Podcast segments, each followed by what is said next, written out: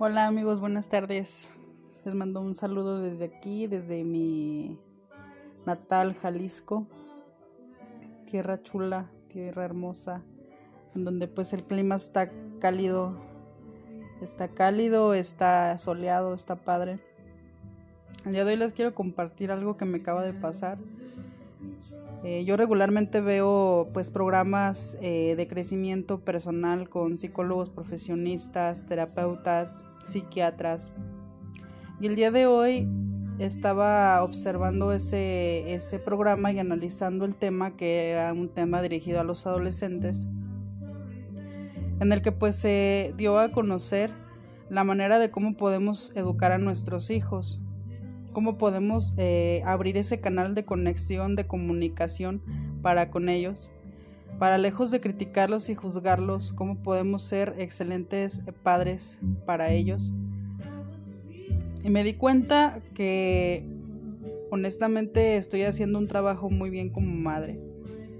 A muchos de los padres nos cuesta mucho trabajo crear ese lazo afectivo comunicativo para ellos, porque vivimos entablados en, en pues más bien vivimos estancados en los problemas del trabajo, en los problemas del dinero, en los problemas de pareja. Y todos estos procesos pues también los viven los adolescentes junto con nosotros y de esos muchos de los padres no nos damos cuenta.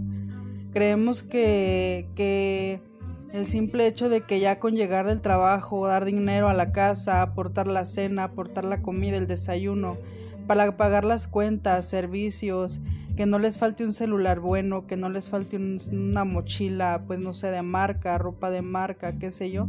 Creemos que con eso ya se les está dando todo, pero eso no forma un vínculo, eh, un vínculo de comunicación para con nuestros hijos. En este tiempo en el que pues un adolescente que se encuentra entre los 10 años y los 19 años, porque la adolescencia tomando en cuenta que inicia según la, según la OMS, la adolescencia que inicia desde los 10 años y termina a los 19, pues se viven procesos totalmente difíciles para los mismos adolescentes ya que su, su sistema nervioso todavía no está muy bien desarrollado.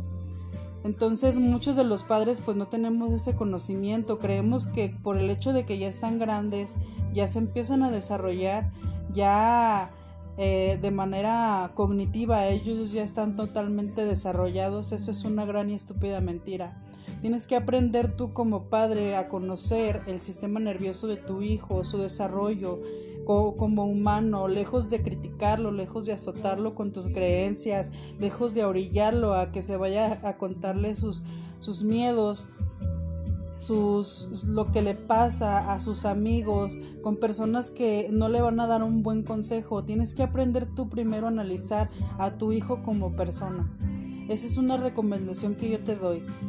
Muchos de los padres cometemos ese gran estúpido este error, pero estamos siempre a tiempo. Cuando un hijo tiene 14, 13 años, todavía estás a tiempo de poder enmendar cosas.